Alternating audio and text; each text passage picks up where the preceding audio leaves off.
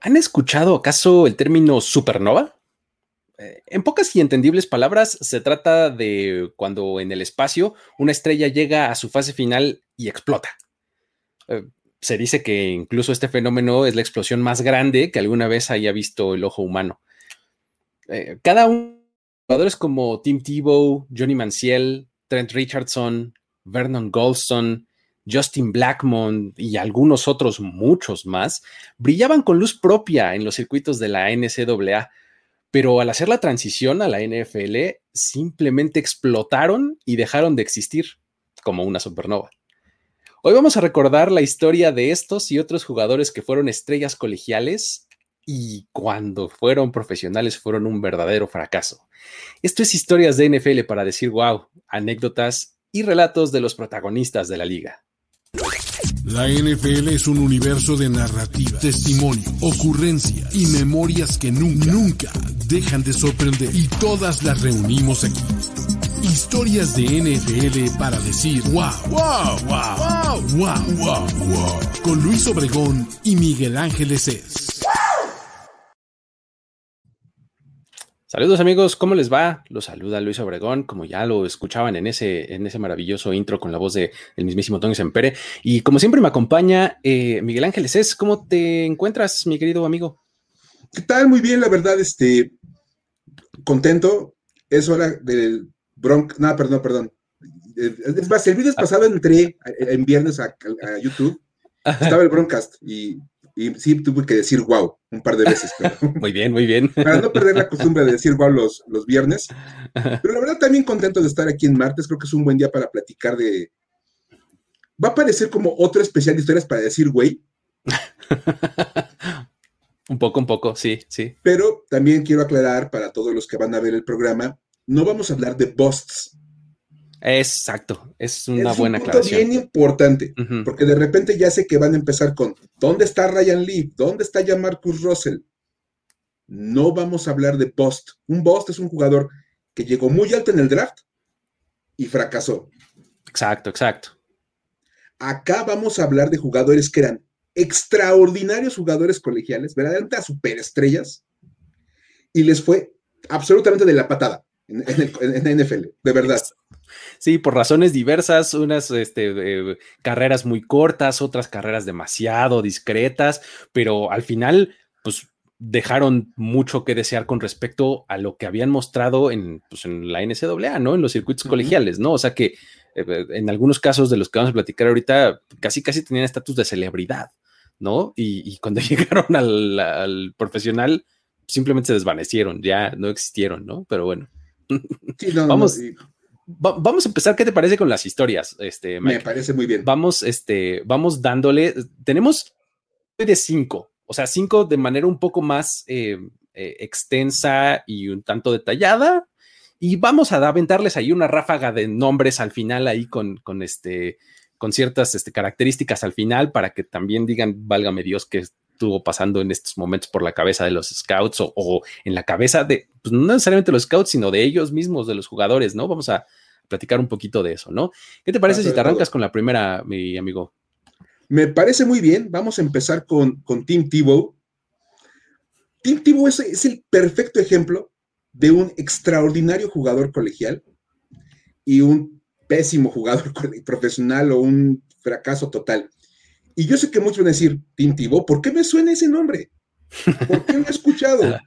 ya hablamos de Tim Tebow cuando hicimos el especial de los Florida Gators era el coreback de ese equipo, y precisamente es la parte más interesante. Tim Tebow es un jugador colegial impresionante en esa época de los, de los Gators de Florida. Nada más para que se den un, un, una idea. 9.286 yardas y 88 touchdowns por pase. Válgame Dios. Tim Tebow. Para sí, los que no lo vieron jugar colegialmente, ese, ese mismo Tim Tebow que tienen ustedes en la mente ahorita, si vieron solo la NFL, ese mismo tuvo esos números que acabo de decir, Mike. Sí, por supuesto. o sea, lanzó más de 9 mil yardas, 88 pases de touchdown y además tuvo 2.947 yardas por tierra con 57 touchdowns terrestres. ¿Qué onda? Cinco, no, bueno, o sea. De verdad, de verdad, eh, Tim Tebow era absolutamente una máquina de jugar fútbol americano en la universidad. Sí, sí, sí, absolutamente. Mira, es más, él se retiró con el récord de, la SEC, que es la mejor conferencia de fútbol americano colegial que hay en, Estados Unidos. El récord de mayor rating. Tim Tebow. Ajá. 170.6. Tenía el mejor porcentaje de pases completos. Imagínate nada más. Es que, la gente que nada más lo vio en la NFL no, puede creer lo que estamos diciendo. O, sea, como a qué jugaban los Gators. También hay que decir que, ¿no? ese es un punto muy importante. Los Gators eran mucho de pases cortitos. Es más, era el pase corto a Percy Harvin, el pase corto a Aaron Hernández, porque pues tenían jugadores muy buenos de, corto yardaje era básicamente una ofensiva en donde la primera opción era Tim Tebow va a correr, ¿no? La segunda opción era Tim Tebow va a lanzar corto a Percy Harvin o Aaron Hernández, ¿no? O sea, va a lanzarle al flat, va a lanzarle al escape, va a lanzarle algo sencillo entre los números, o sea, ¿no? Eran pases de muy alta eh, probabilidad de ser completos y, pues no por eso menos efectivos, ¿no? O sea, así eran tremendamente buenos, ganaban todo y Tim era celebridad, ¿no? Por supuesto, es más, cuando uno se pregunta por qué completaba tantos pases, de repente se alineaban en, línea de gol, de gol, de gol, a punto de anotar en la yarda 1. Tim Tebow fintaba que iba a entrar corriendo, regresaba y aventaba el balón así como si fuera balón de básquetbol. Aaron Hernández. Exacto. que si, ya vieron el documental de Aaron Hernández, saben que eso también salió muy, muy mal. Exacto. Sí, sí. y eso cuenta, cuenta como pase, como pase completo, como pase de touchdown. o sea, le sumó a tres estadísticas ahí, ¿no?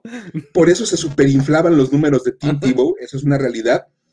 Además, es, fíjate, tenía un radio de touchdown contra intercepción de 5.5 contra 1. No inventes, o sea, imagínate. básicamente lanzaba seis pases de touchdown por cada intercepción que lanzaba. Sí. Es, el récord del SEC. Pues claro, sí, cómo no. Nada más como, nada más como dato. ¿Qué otra cosa? Récord del SEC de, mayor cantidad de touchdowns terrestres y mayor cantidad de touchdowns totales. Sí. O sea, pues sí, también, se la pasaba corriendo también, ¿no? Y 28 récords de la Universidad de Florida. No, pues imagínate. Total, bueno, fue una cosa impresionante. Fue el primer jugador de segundo año, los ventados sophomores, en ganar el trofeo Heisman, que es el premio al mejor jugador de la nación. Sí, el mejor jugador colegial, ¿no? Mejor jugador colegial. Y fue finalista los siguientes dos años. o sea, tuvo hablamos de top 5. ¿no? Tuvo muchos votos. o sea, en el top 5 los siguientes dos años. O sea, era extremadamente bueno. Y de repente en la universidad, en, la NFL, que por esto fue una selección de primera ronda, solamente jugó tres años, lanzó para 2.422 yardas con 17 touchdowns y tuvo 989 yardas y 12 touchdowns por, por, por tierra. Eso fue todo lo que pudo hacer. Eh, digo, tres años y cuatro equipos. O sea, eso te habla mucho, ¿no? De, la carrera de Tim Tebow, ¿no? O sea, sí, claro, tuvo su victoria en playoffs contra los Steelers, ¿no? Este, con un slant a de, Marius Thomas, que justamente más o menos eso está muy bien eh, encapsulado el, lo que hacía Tim Tebow, ¿no? Era un pase muy corto, de muy alto porcentaje, que su receptor se encargaba de convertirlo en una explosión de yardas y en touchdown.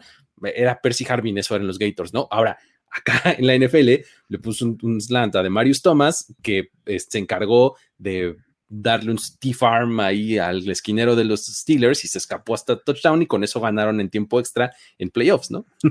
Sí, y, fíjate aquí Manuel Salinas pregunta, dice, oigan, con, el, con la, mecánica de pase de Team Tibo, pues ¿quién juega en el colegial? El sistema, simplemente. de verdad, y, a fin de cuentas, esa mecánica, cuando la trasladaron al NFL, se tradujo en un porcentaje de completos de 47.9. O sea, pésimo. Sí. Pues es que digo, e, e, esta imagen que, les compartí aquí revela mucho la mecánica de pase. Ve nada más. No, no, no, es espantosa. o sea, los del lado derecho, ¿no? Las, de, donde están los equipos profesionales. Ve eso. ¿En dónde se ha visto esa mecánica de pase? En diferentes momentos del release, ¿no? En todos dices, ay, Dios mío, ¿qué está haciendo este señor? cualquier, cualquier coach de corebacks, de verdad, de verdad, así como se, muere. Y, ese fue el gran problema. Es más, tuvo que tomar clases de mecánica de pase antes del draft. Sí, sí, sí. Porque no sabía lanzar. Pero a nivel colegial es una leyenda.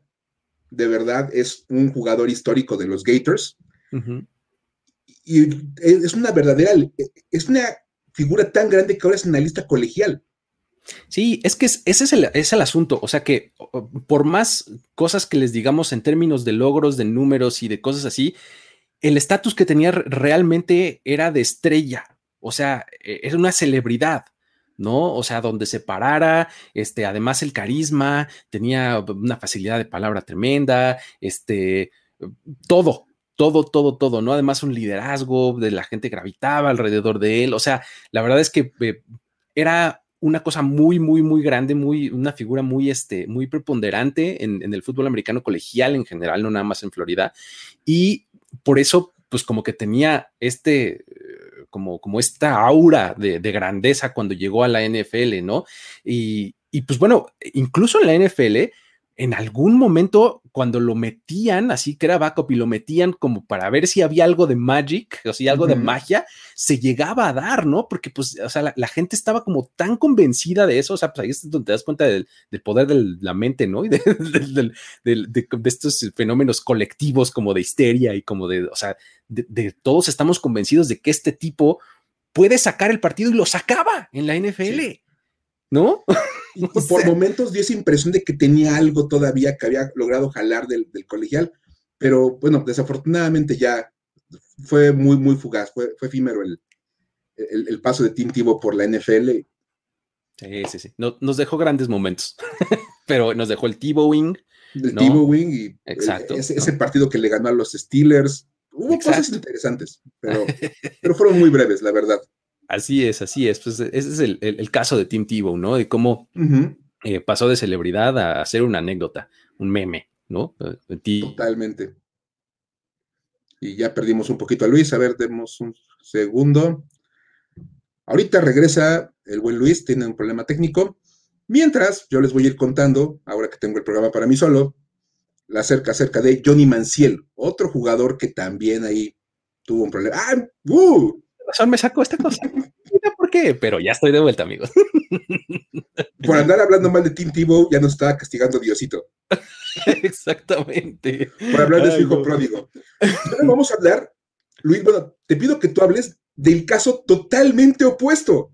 Exactamente, este, este estaba en el, en el otro extremo, también en, niveles de celebridad también, pero por las razones totalmente opuestas. El, sol, y, la, luna, totalmente aquí. Échate, Luis. Johnny Football, ¿no? Eh, imagínate que a alguien le digan fútbol de apodo. O sea, qué cosa, ¿no? O sea, ya tienes que ser así como lo más grande, ¿no? O sea, para que te pongan de fútbol. ¡Wow! Algo has de hacer bien, ¿no? Entonces, es, e, es otro gran ejemplo porque este e, era verdaderamente imparable. O sea, Johnny Manciel en, en Texas AM era realmente imparable en el campo, ¿no? Estuvo eh, bueno, primero en, dos años ahí en la universidad, lanzó, eh, chequen este número, 7,820 yardas y 63 touchdowns. O sea, en dos años. Y además le echó otros 30 touchdowns por tierra. O sea, esos números son astronómicos, ¿no? Luego, fue el primer jugador eh, eh, de primer año, o sea, que llamamos freshmans, en ganar el trofeo Heisman, ¿no? O sea, así de bueno era, llegando y dominando a la liga, ¿no? Sí. Eh, resulta que, pues bueno, era, este, también tenía este gran, eh, esta gran aura de, este, como de héroe, ¿no? De, en la universidad y en el fútbol americano colegial, y pues entonces así es como se va al draft, ¿no? Y em, mucha gente, muchos eh, scouts y analistas y demás, pues decían, es que este tipo, si fuera solamente juzgado por talento, estaríamos hablando de un top 5, ¿no? En general, en toda la clase de aquel 2014, ¿no? Eh, el problema, pues, era que tenía una personalidad pues, eh, ¿cómo decirlo? Este, pues, es que no es conflictiva, es pues nomás fiestera. ¿No? o sea, se puede describir. O sea, porque no era conflictiva, porque pues no era que se anduviera peleando con la gente, no era que terminara arrestado porque se peleaba fuera del bar. No, no, no. El tipo le gustaba la fiesta, ¿no? Básicamente. Entonces, e, e, eso fue lo que al final de cuentas, el día del draft le costó caer y caer, caer posiciones. Y pues a tal grado que 21 equipos lo dejaron pasar y los Browns fueron los que se animaron, subieron eh, algunas posiciones y en el puesto 22 se lo llevaron, ¿no? Lo, tomaron en la primera ronda. Todo el mundo decía, bueno, que ya está el futuro de los Browns y demás, nomás que pues, como en algún otro programa también ya se los dijimos, en esas épocas todo lo que hicieran los Browns iba a salir mal. todo, todo lo que, hacían los Browns le salía mal por una o por otra razón, ¿no?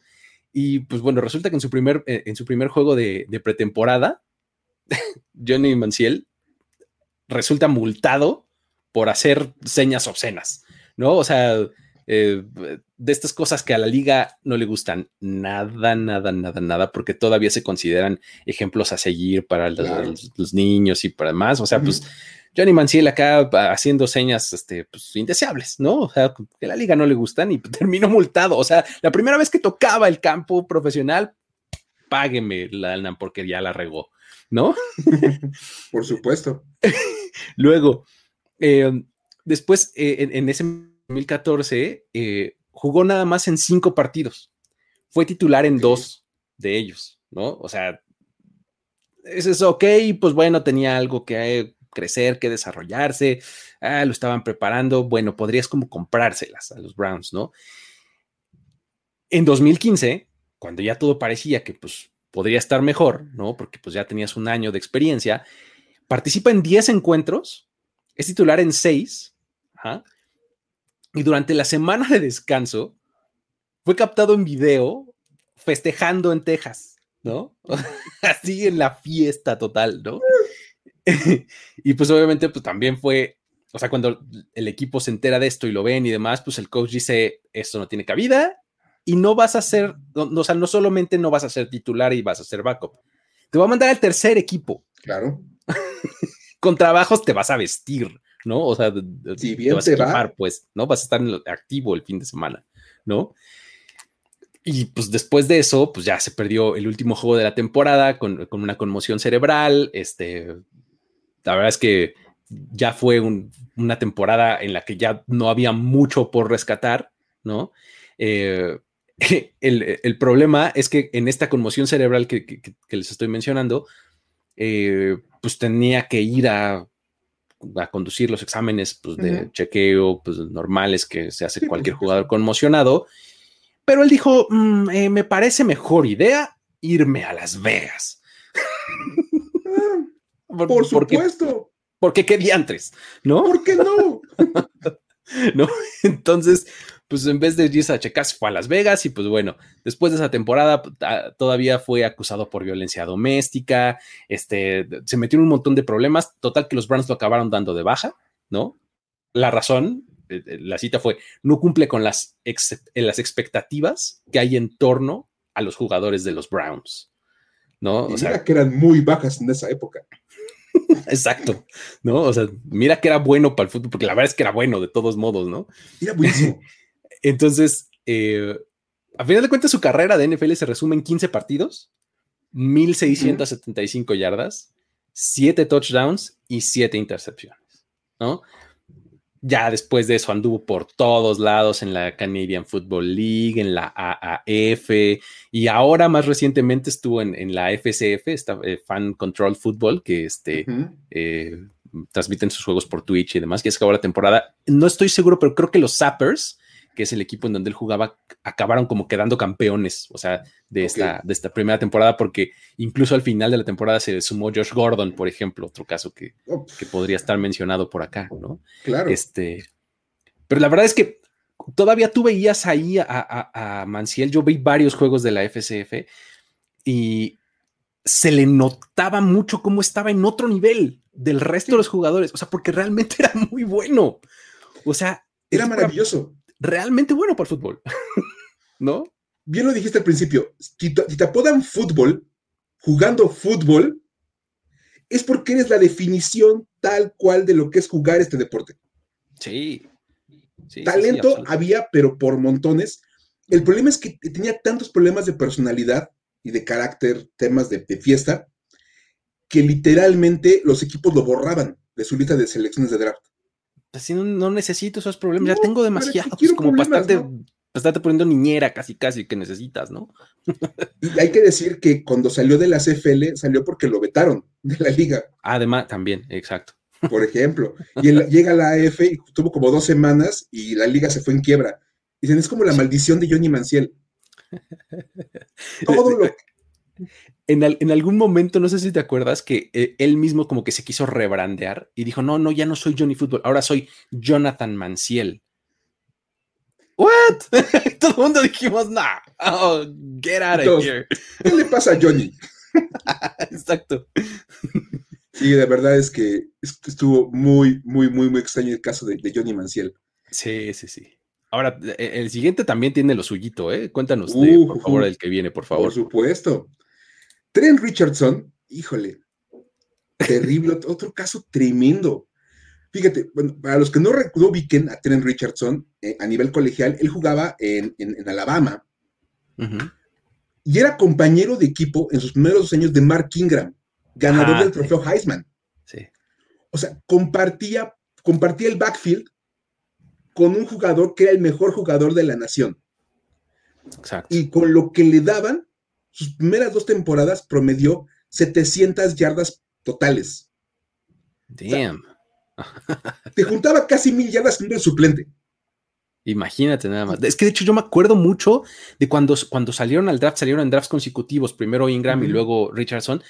Decías, bueno, Mark Ingram es buenísimo, ¿no? Sí, selección de primera ronda seguro, pero el año que entra viene el que sí es bueno, el que de veras es mejor, que es Trent Richardson, cuidado, ¿no? Por supuesto, no, no, no, totalmente. Y cuando ya por fin se va Mark Ingram, le dan todo el reino a, a Trent Richardson y nada más corrió 1679 yardas con Uf. 21 touchdowns. Corrió más lo que haya recibido, ¿no? O sea, Sí, imagínate. Eran como 300 yardas y 3 touchdowns, pero pues era- eran un montón. Sí, sí. touchdowns. Además, tuvo siete partidos con al menos dos touchdowns. Sí. E- Era una auténtica máquina de, de correr con el balón. Es más, fue el primer jugador en la historia de Alabama, una universidad histórica, en ganar el premio Doc Walker al mejor corredor de los Estados Unidos. Imagínate, o sea, te está hablando justo de Alabama, ¿no? Que pues tiene un montón de, de- de talento top, ¿no? Universidades históricas, totalmente. Luego, fue el tercer lugar en el trofeo Heisman ese año, detrás de RG3 y Andrew Locke. Nada más. Exacto. Y miren que ser corredor y ganar el Heisman no es tan fácil. Y tienes que ser como muy, muy bueno. Porque los quarterbacks también siempre llevan como ventaja en ese tipo de, competencia. Impuso marca de la SEC con 21 touchdowns terrestres y empató la marca de touchdowns totales de Sean Alexander con 24. O sea, Exacto. estaba en un nivel totalmente superior. Y ese año, en 2012, cuando llega al draft, Bill Polian, que era un ejecutivo muy reconocido ahí en la NFL, él estaba con los Colts, dijo que Richardson era una de las tres apuestas seguras de todo el draft. O sea, no puedes fallar si seleccionas a Trent Richardson, porque nada puede salir mal con él. Es que justamente ese año fue, es el top, el top 3 fue ese, ¿no? Fue Andrew Locke en el 1, Robert Sí. Griffin en el 2 y Trent Richardson en el 3, ¿no? Y lo peor es que los, los Browns subieron al tercer lugar para tomar a, a Trent Richardson. Era tan buena la, la propuesta y la perspectiva de este jugador que literalmente lo subieron Ujú. para tomarlo. Lo mejor es que, otra vez, hablando de todo lo mal que sale a los Browns en la vida, ¿Ya ven? Se crea. en- es que en esa época, de verdad, cualquier cosa, o sea, sa- salían y, eh, de su casa y les los multaban por algo. O sea, este, eh, iban manejando y, y, este, se les ponchaba la llanta. O sea, todo les salía mal. Es más, si compraban todos los boletos para una rifa, la rifa se cancelaba. Exacto, sí, así. De verdad, o sea, ese nivel. Y, bueno, pues nada más para que se den una idea, jugó 17 partidos con los Browns de por vida. En total. En total, 15 en la primera temporada de novato y 2 en la segunda. Y después de la segunda semana lo cambiaron a Indianapolis por una selección de primera ronda. En donde estaba Bill Polian, ¿no? Fue lo único bueno que le sacaron los Browns a Trent Richardson, una selección de primera ronda. Sí. De verdad. o sea, fue lo único, lo único que le lograron sacar. En Indianapolis jugó 29 partidos y ya sumándole sus tres años de NFL, porque fue todo lo que jugó, tres años, sumó 2.032 yardas. O sea, en tres años apenas sacó un poquito más de lo que sacó en su mejor año con Alabama. Imagínate nada más, anotó 17 touchdowns en su carrera profesional. Cuatro menos que lo que anotó en, ese año con, con, Alabama. Hijo. Y, hay que decir que de esos 17, 11 vinieron en la primera temporada, en la de novato. Exacto, exacto, sí, sí, sí. Cuando todavía decías, bueno, es que todavía está chavo, está aprendiendo y ahí va. Sí, sí, sí. pues iba todo para abajo. Su promedio de yardas por acarreo fue de 3.3. Ese es el dato que me parece más revelador de todos, ¿no? O sea, 3.3 yardas, válgame Dios. O sea, casi, casi, este. Pues el paso que das y que te caes de frente. Exacto, o sea, lo que te ganó la línea, ¿no? Ofensiva, y, justo lo que caes para adelante. y ya. recibes el balón, das un paso y te caes y avanzaste tres yardas. y él avanzaba tres puntos en promedio, lo cual era, y dices, muy revelador porque en la universidad él promediaba 5.8 yardas. Exacto. O sea, se fue a la mitad. Su promedio. Era una falta de visión. Bueno, de verdad, de verdad, de verdad.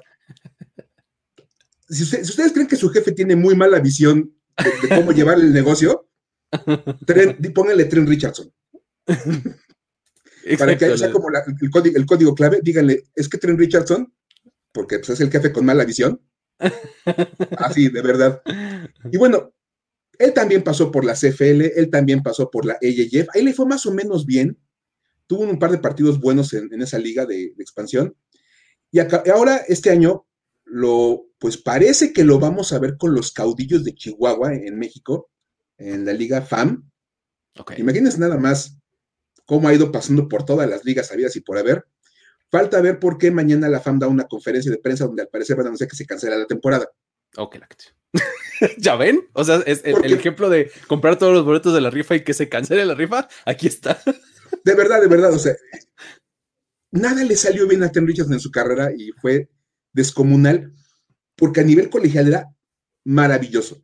Estaba muy impresionante, muy, muy impresionante. O sea, digo, aquí en, un poco en, la imagen que, les ponía, o sea, ven esta imagen de su Pro Day, por ejemplo, la de abajo hasta la izquierda, o sea, que trae solo shorts.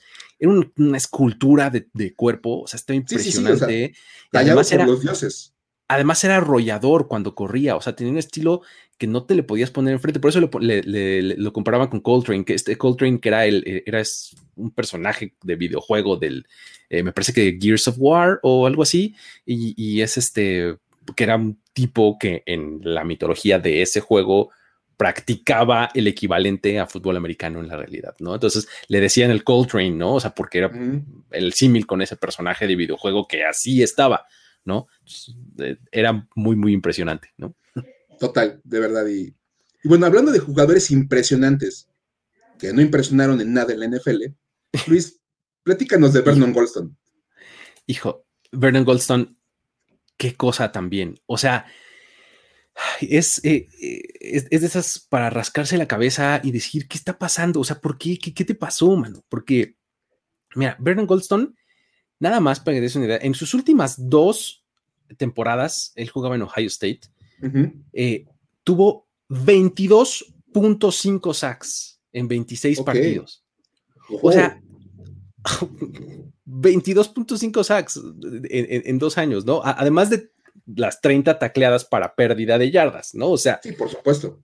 Eh, una cosa productivísima, ¿no? O sea, el sueño de, cualquier este, defensiva, ¿no? Por supuesto fue uno de los jugadores que lograron, que, lograron conseguir un sack al, estar, al estar siendo bloqueados por Jake Long de Michigan, ¿no? Lo cual era algo pues, totalmente extraordinario, ¿no?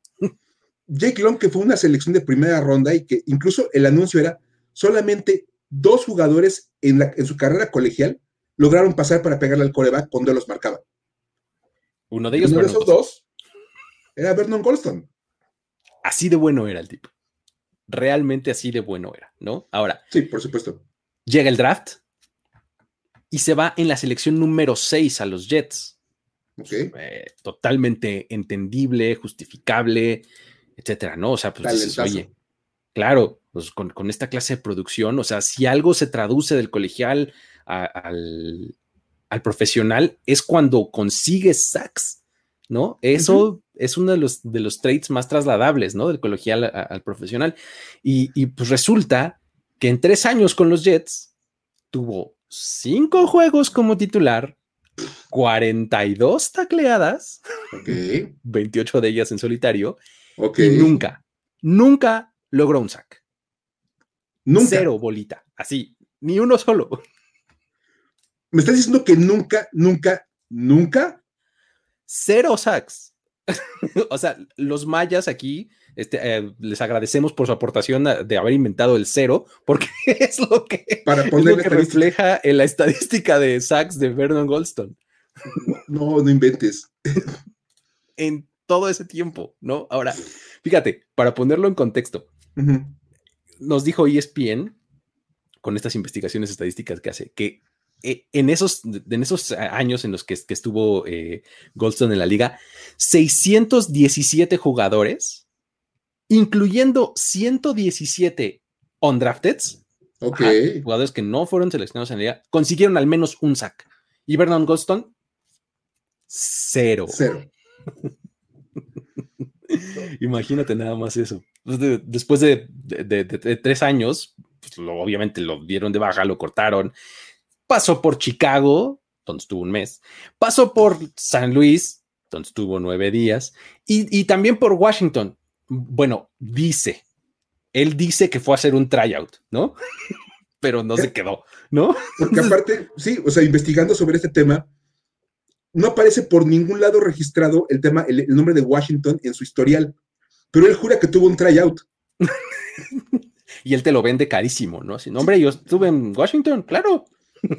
Lo mejor es que el año en que él fue al, al tryout con Washington, Washington tenía problemas de, de, de pass rushers. Imagínate, y así se quedó. O sea, les faltaban jugadores esa posición y fue de no, gracias. Ahorita no, joven. Oye, pero es que sabes que realmente estaba, estaba eh, viendo videos y, y, leyendo sobre Goldstone y demás, y me salió mucha comparación, de, sobre todo de, del fandom de, de, Ohio State, con justamente con eh, el nuevo de Washington que Chase se Young. me acaba de. ¿Cómo? Chase Young. Con Chase Young, exactamente, se me fue el uh -huh. nombre horrible. Mucha comparación con él, porque decían es que estos dos tipos son tremendamente productivos. Eh, a quien le pongas enfrente le dan la vuelta, si es tackle, si es end, si, es, si le ponen refuerzo con corredores más. De todos modos van a llegar al coreback, van a afectar uh -huh. la jugada, van a provocar un fumble, etcétera. O sea, mucha comparación con Chase Young, justamente, ¿no? O sea, afortunadamente, por lo menos la primera temporada de Young ha sido mejor, ¿no? Que ya la, que, que lo de fue Boston. maravillosa, de verdad, fue una gran temporada. Es más, hubo, hubo un momento en que los Giants le mandaron triple cobertura a Chase Young. Imagínate nada más eso. Tener que poner tres jugadores a cuidar a uno ya es una señal de que este cuate es incontrolable. Y que por algún otro lado va a hacer daño a esa defensiva.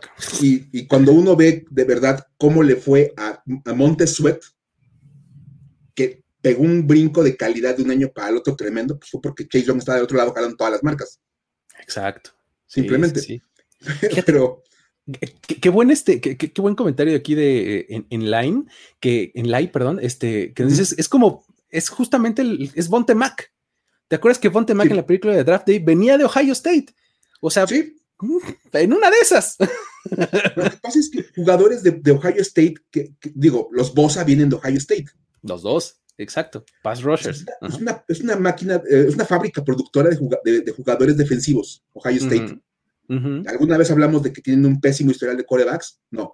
Defensivamente producen cualquier cantidad de talento y los dos Bosa y Chase Young, todos vienen de ahí. Entonces era como muy lógico que si vas a poner una película pues con un defensivo, pues era un gran lugar para elegir a tu defensivo. Pero les puedo asegurar que no, no era Vernon Colson.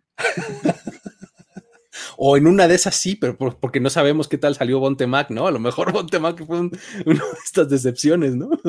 Imagínate nada más este Draft Day 2. Ajá. Y, la historia de Vernon Goldstone.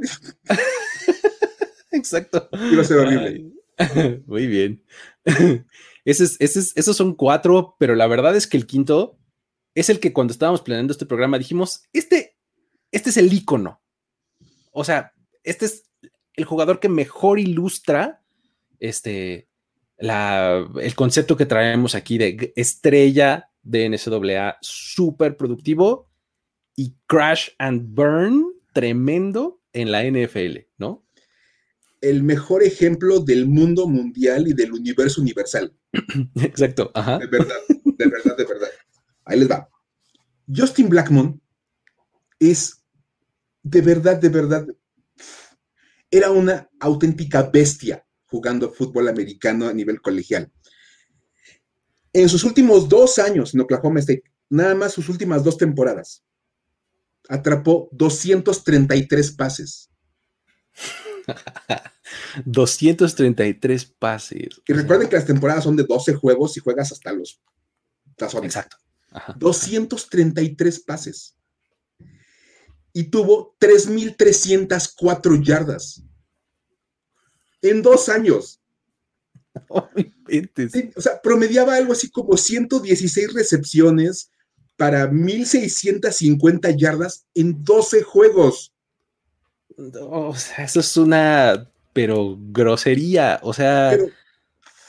de verdad, de verdad. O sea, una cosa espectacular.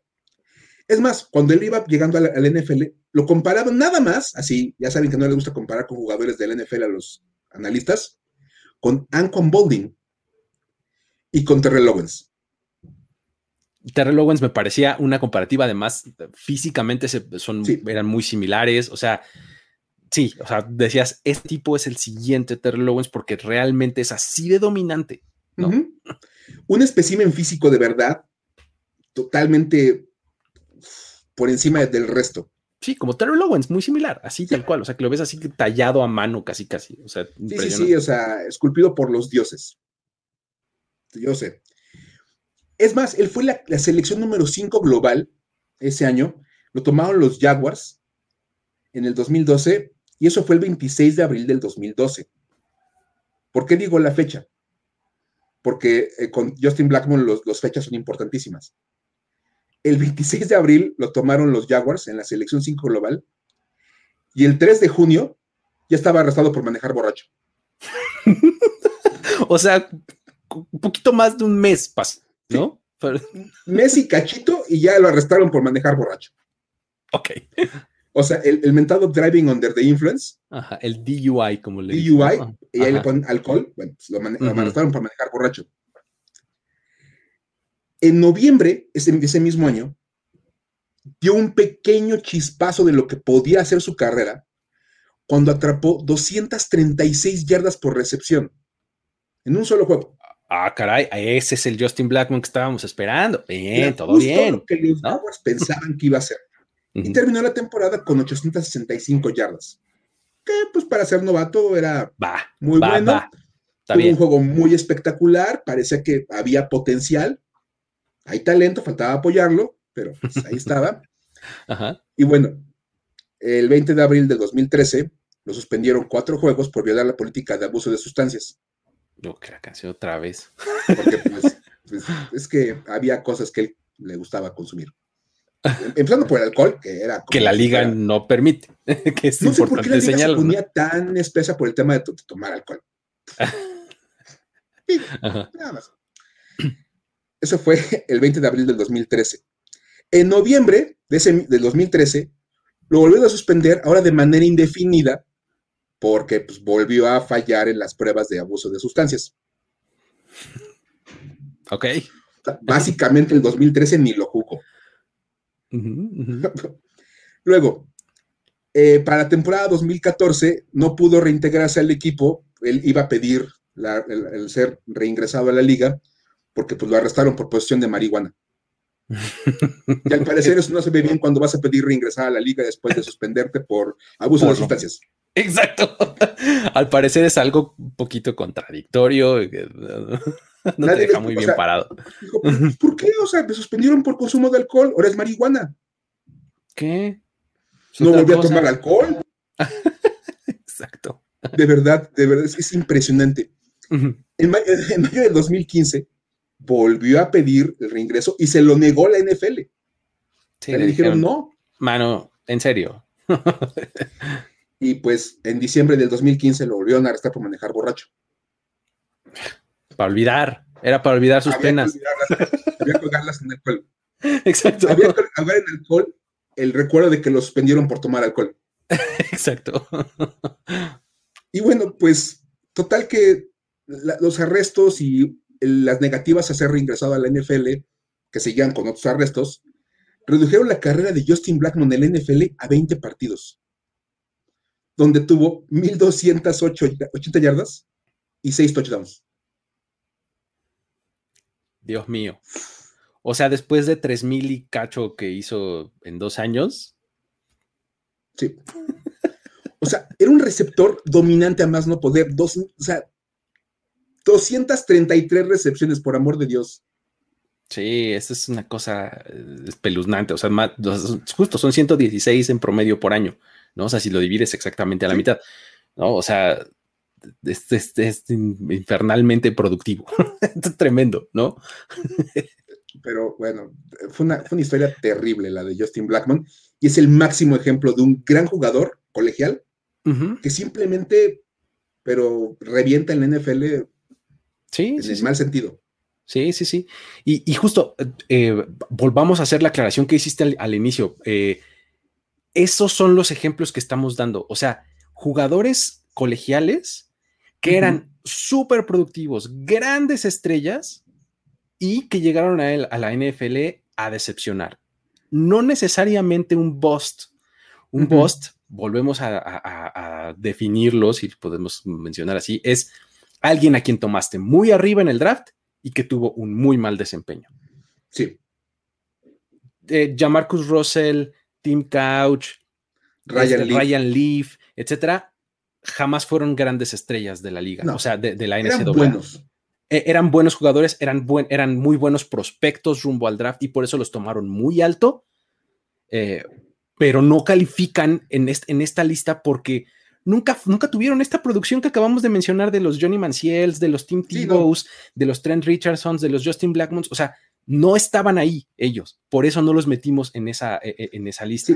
Ya han mencionado en los comentarios varias veces a Marcus Russell, a Ryan Leaf, que son las, las respuestas obvias cuando hablas de un bust. Hay que decir que Jamarcus Russell no tuvo números tan espectaculares a nivel colegial, no, no tuvo los números, por ejemplo, de, no sé, este, Tim Tebow. Pero por alguna razón, los Raiders se enamoraron del prospecto de Jamarcus Russell. Exactamente. Y dijeron, este cuate va a ser la gran revelación profesional. Un caso tan sencillo, Troy Aikman. Troy Aikman no fue un gran jugador colegial. Ajá. Pero los Cowboys sentían que era un gran prospecto profesional. Y lo fue. y, fue mil veces mejor jugador profesional que colegial. Exacto. Por ahí andaban. Y cuando pasan esas cosas que tú esperas que algún jugador sea muy, muy bueno a nivel profesional, más allá de cómo le fue en el colegial, ese es un bust. Exacto, exacto, ¿no? Y ahorita lo que estamos, eh, estamos platicando es justamente los ejemplos en donde realmente tenías una producción brutal a nivel colegial que esperabas que se tradujera a algo similar, por lo menos a nivel profesional, y fue todo lo contrario. Totalmente de eso se trata esta lista, ¿no? Pero bueno, muy bien. Estos fueron los cinco casos que, realmente nos llamaron más la atención, pero uno le rasca y hay un montón de nombres, muchísimos, muchísimos, muchísimos, ¿no? Y, la verdad es que a, mí el primero que siempre me viene a la mente con, estas listas es el mismísimo Kellen Moore. Claro. Kellen Moore, el hoy coordinador ofensivo de los Dallas Cowboys, es, eh, el tipo era una estrella. en colegial, ¿no? O sea, eh, nada más tiene el récord de mayor número de victorias en la historia del FBS, con 50 victorias. O sea, yo soy el primero que argumenta que las victorias no son una estadística de coreback, ¿no? Pero su equipo consiguió 50 victorias y él jugó todos esos partidos, ¿no? Y solamente en toda su, en toda su carrera colegial perdió tres veces, ¿no? Ahora, terminó con el tercer mejor porcentaje de completos en la historia del FBS, con 69.8. Tuvo temporadas productivísimas de touchdowns, o sea, 25, 39, 35 y 43 touchdowns en sus cuatro años, o sea, 142 en total en su carrera, ¿no? Es la segunda mejor marca eh, de la historia del FBS todavía hasta estos días. ¿no? Terminó su carrera con 169 de, rating, eh, eh, al momento en el que salió ah, al draft, esa era la tercera mejor marca, ¿no? Promediaba 9.8 yardas por pase, el, tipo era tremendamente bueno en Boise State. Llega al draft, es justamente, está, está, muy bien ilustrado lo que, lo que mencionabas ahorita, porque con toda esa producción, él no era un buen prospecto porque pues estaba súper chiquito, este, no tenía las características físicas, el sistema de Boise State era muy a su modo, etcétera. O sea, como que no era un buen prospecto y por eso se va undrafted en el 2012. Luego, luego lo contratan los Lions, eh, juega tres años ahí eh, con ellos. Y pues en los Lions ni siquiera puede ganarse el puesto de backup, siempre estuvo de tercer equipo, ahí detrás de, este, de Stafford, Dan Orlovsky.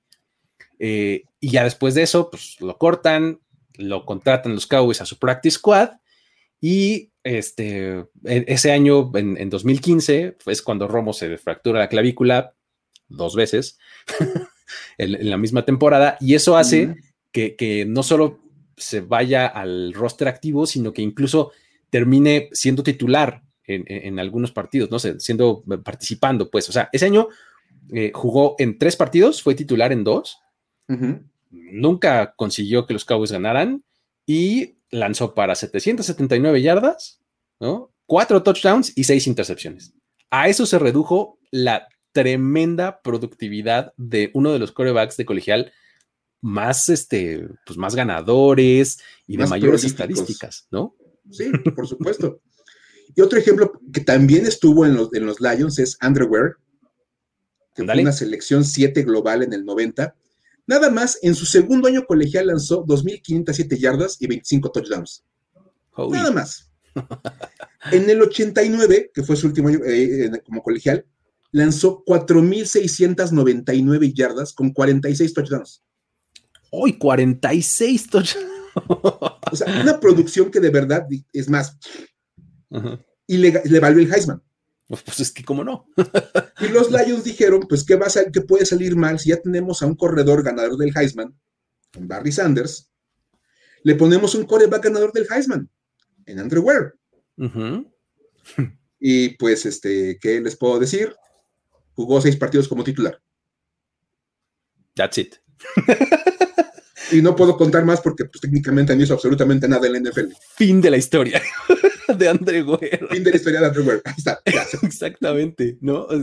Eh, tremendo porque, digo, los, Lions tienen unos rastros de selecciones de quarterback tremendos. O sea, otro, por ejemplo, es Chuck Long, ¿no? Claro. Eh, ahí lo seleccionaron con el pick 2 en el 83.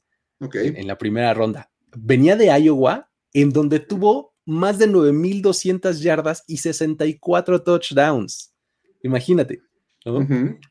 Además jugó cinco tazones, este, eh, todo condecorado y demás, ¿no? Ahí en Iowa. Resulta que como profesional fue titular en dos partidos y fue el líder en intercepciones lanzadas en 1987. O sea, dos años después, ¿no? de su selección, ¿no? obviamente después de una temporada pésima en 1988, nunca más volvió a jugar en la NFL. Y si se acuerdan de él es porque son ultra fans de los Lions de mucho tiempo atrás. Sí, válgame. Porque su nombre pasó totalmente al olvido. Y hablando de equipos que toman muy malas decisiones también en el draft, tienen muy mala suerte, los Bengals. Eso también, qué cosa. Y ahí te va otro. David Klingler si, fueron fan de la NFL en los noventas, se acordarán de David Klingler. Selección 6 global del 92. Nada más lanzó 5.140 yardas y 54 touchdowns como junior. Wow. y al año siguiente, la verdad, pues, pues fue así como que estuvo muy, muy tranquilito, nada más 3.424 yardas con 29 touchdowns. Válgame. Le bajó. Un daño discretón, vamos a Estuvo decirlo así, la verdad, no se quiso exigir mucho. Ajá. Fue la primera selección de los, de los Bengals en ese draft. Y terminó jugando 24 partidos con los Bengals y de esos 24 perdieron 20. ok. Entonces, bueno, pues, son sus 20 juegos, son más de una temporada, casi dos, ¿no? Sí, pero perdieron 20, ok. En este afán de marcarles las- victorias y las derrotas a los corebacks, él se fue con marca de 4-20. como profesional. Algo que le hubiera gustado mucho a, a este, a, a- a nuestros mencionados Justin, antes. ¿no? Justin Blackmon lo hizo feliz ese- saber ese número. Estadística. 420. Muy bien. Este, Otro de los Bengals, Luis. sí, también tienen otro de los Vengas, por ejemplo, un- eh, ya que es corredor, ya no necesariamente es, core- es coreback. Ok. Archie Griffin. Archie Claro. Griffin eh, eh, fue seleccionado en el 76 con el pick 24 de la primera ronda. ok. ¿no? Eh, este, este me encanta porque qué barbaridad. O sea, él es el único jugador en ganar el trofeo Heisman no una, sino dos veces. El, Imagínate, mejor, el- el mejor jugador del país, dos años. o sea, algo estás haciendo bien, ¿no? Eh, tuvo dos temporadas de más de 1400 yardas en Ohio State. O sea, siendo corredor, ¿no? Impuso la, eh, impuso la superar las 100 yardas en 31 partidos consecutivos. Imagínense la bestialidad que eso es, ¿no? Entonces, pues obviamente los Bengals dicen, vamos, Ohio State, estamos en Ohio, héroe local, vamos a tomarlo en la primera ronda. Es más, no sé por qué, o sea, siento que estoy robando en el pick 24 tomando a este muchacho. ¿Qué Y resulta- salir mal? Eh, oye, exacto, ¿no? Resulta que promedió 28 yardas por partido en su carrera. Ok. La verdad es que digo, y es una carrera de 7 años, ¿no?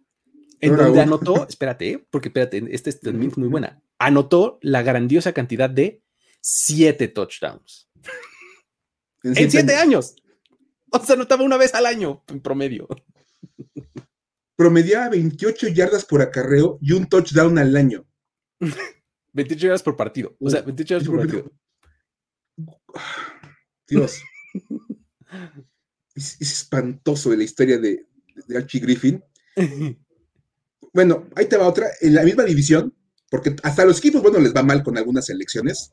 Vamos a Porque ya hablamos de los digamos. Browns y de los Lions y de los Bengals. No, no. Los Steelers también tienen para contar ahí un par de cosas. Y por ejemplo está Huey Richardson, defensive end de, del, del- del 91, él fue el pick 15. En cuatro años en Florida tuvo 26.5 sacks y 50.5 tacleadas para pérdida de yardas. Oh, y que ese se alineaba del otro lado de la línea, como le hacía, ¿no? Rapidísimo porque llegaba inmediatamente a la parte de atrás de la línea ofensiva para Ujú. taclear a la gente detrás de la línea de golpeo. Chuck no lo vio y dijo, no hombre, Elsie Greenwood ya se fue, pero pues aquí está Huey Richardson, que puede salir mal. Solo jugó cinco partidos como novato y no tuvo un solo sack. Bueno, su año de novato. Venga, a Pues, ver, ¿qué- El problema es que Chuck Noll se retiró acabando ese año y ya lo cambiaron a Washington, Ujú. a Huey Richardson. Y entonces, pues, jugó cuatro partidos en Washington y nunca volvió a jugar. dijo. Qué horror, cabrón. De Ahora- verdad, o sea, pésima. Sí, sí, sí. Digo, eh, otro de los Steelers, ¿qué me dices de Troy Edwards? Un Uh, receptor tomado en claro. el pick 399, este ya está un poquito más para acá, ¿no? Este, en el 99. Este tipo como junior, o sea, en su temporada, este, digamos que en, en su tercera temporada, tuvo 102 recepciones para 1707 yardas y 10 Wow. touchdowns, ¿no? Y bueno, tú dices que qué gran temporada. Resulta que como senior, o sea, su último año de elegibilidad, terminó sumando 1996 yardas y 27 touchdowns. Impresionante. O sea, una producción tremenda, ¿no? Luego, de ahí eh, después de atrapar 61 pases como novato con los Steelers, que pues, fueron los seleccionados en la primera ronda, como ya se los decía, nunca tuvo más de 19 recepciones en sus siguientes seis años como profesional. Dios de mi vida.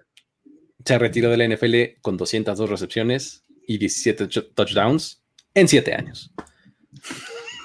Lo peor es que promediaba 19 recepciones por año en temporadas de 16 partidos. Exactamente. Una recepción por partido. O sea, un tipo que atrapó más de 100 pases en sus últimos dos años como colegial, ¿no? No, es espantoso. Y bueno, por ahí ya mencionaron a, Brady Quinn en los comentarios, y pues Brady Quinn también tiene que salir aquí. hay que hablar de él, claro. Hay que hablar de Brady Quinn. Pick 22 del 2007, él como junior lanzó 3.919 yardas con 32 touchdowns. Y como senior, 3.426 yardas con 39 touchdowns. Holy, no manches. ojo, siempre les echamos el, ruido a los corebacks de Boise State y de Oregon y de todas esas universidades que son como pass happy, que lanzan balones para todos lados. Él jugaba en Notre Dame.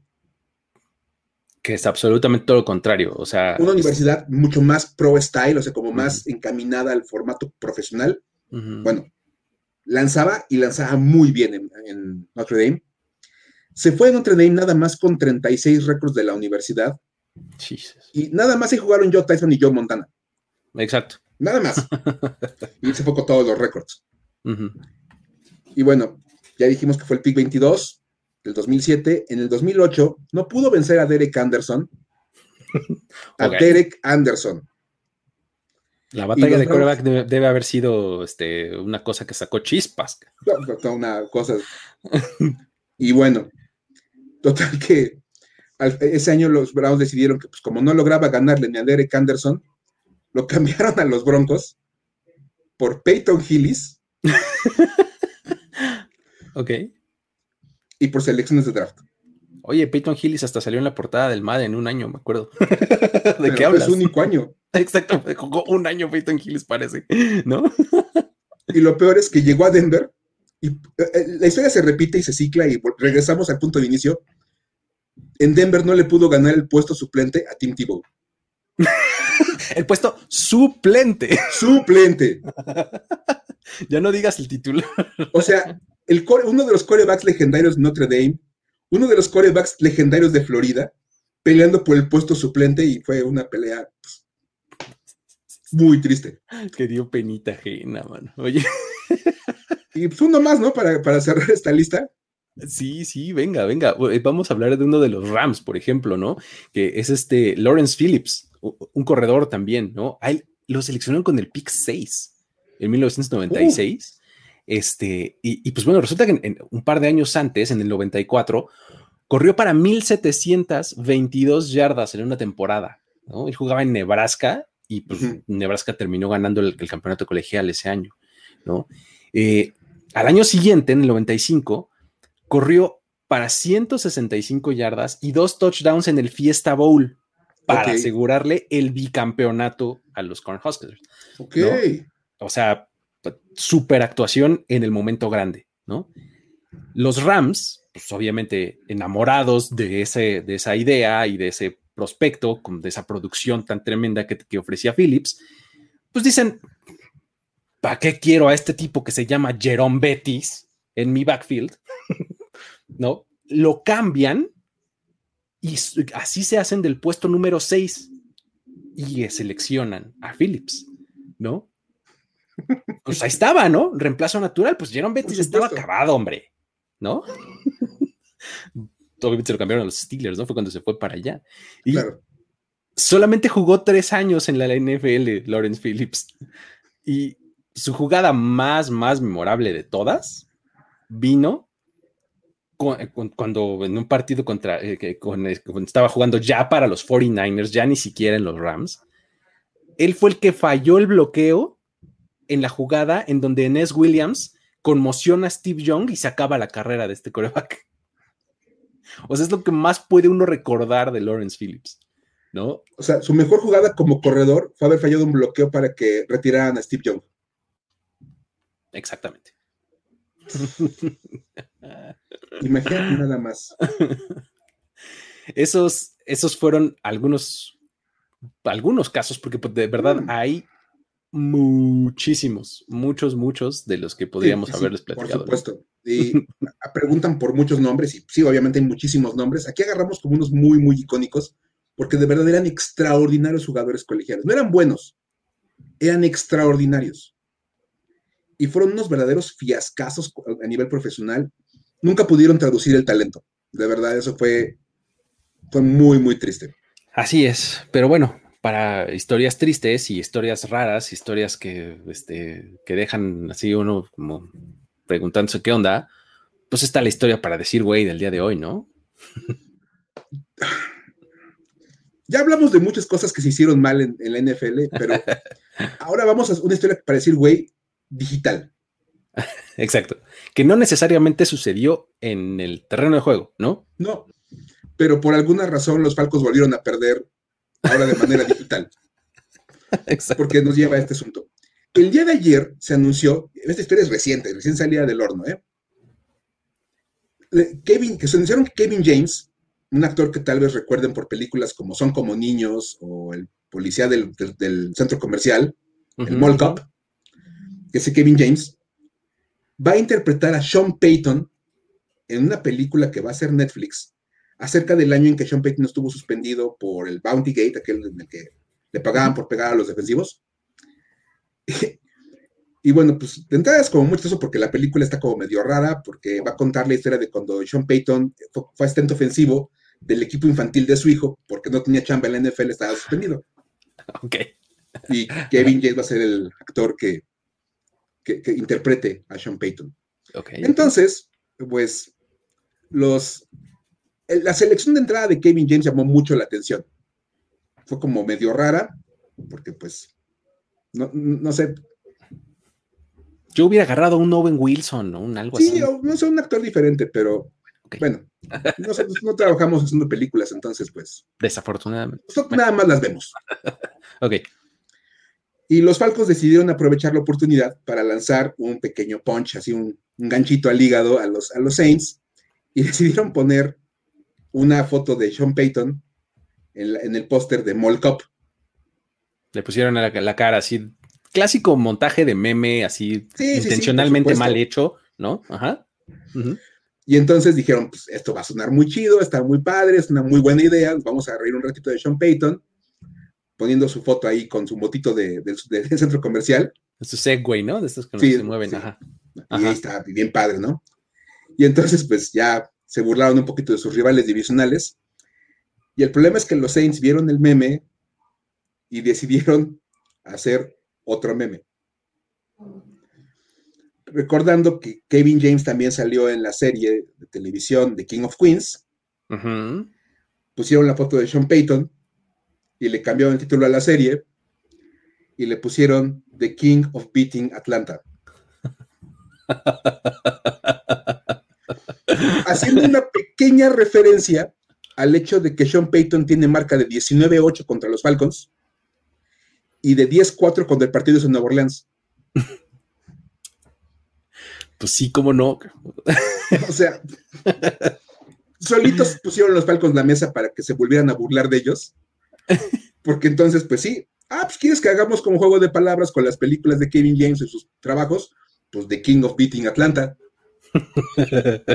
y todavía la, cuenta de los Saints puso el programa más transmitido en Atlanta. Exactamente, exacto. O sea, porque los captions, o sea, el, copy out, como le dicen los, los publicistas a esto, o sea, de, de, Atlanta fue can't wait. O sea, no, no podemos esperar para ver esta película de este de, del policía de centro comercial con la cara de Sean Payton, ¿no? Y en el, en el de los Saints le ponen justamente esto, ¿no? Así, el show este, más, más, más duradero. Más duradero, o sea, ajá, ¿no? Que, se ha transmitido más tiempo en Atlanta, ¿no? Entonces, pues, digamos que es, divertido siempre pues, burlarte de los rivales divisionales y de los demás equipos, pero cuando te burlas de un cuate que básicamente te tiene tomada la medida, sí. no es una buena idea porque todo, todo te va a regresar de manera escalada y al final, pues nadie se acuerda del meme de los Falcons, más que por la respuesta que le dieron los Saints. Exactamente. Y ese es como el gran problema para los pobrecitos Falcons. Y entonces, pues como consejo de verdad, si, si, si vas a hablar mal de un coach que ya te ha ganado tantas veces, pues no lo hagas, porque la gente va a acabar por decir, güey. De verdad, de verdad, no, no lo hagan. esa es la historia para decir, güey, un poquito como cambiando el, ambiente, ya hemos hablado de muchos jugadores en el campo, pues ahora el equipo de, Atlanta, eh, su equipo digital se llevó la derrota. Una derrota más contra Sean Payton. En el último minuto, ¿no? Además. Y llevaban una ventaja buena, ¿eh? llevaban una buena ventaja y la desperdiciaron. Pero bueno. Muy bien. Pues muchas gracias, Mike, por, haber este, estado por acá contando buenas historias. Muchas gracias a todos los que nos eh, acompañaron por acá en vivo este, e, en YouTube. Eh, si lo ven ustedes después en este mismo canal, eh, muchas gracias también por hacerlo. También gracias a los que lo descargan en, formato podcast. Ya saben que pueden encontrarnos ahí en su plataforma preferida, en el feed de primero y diez.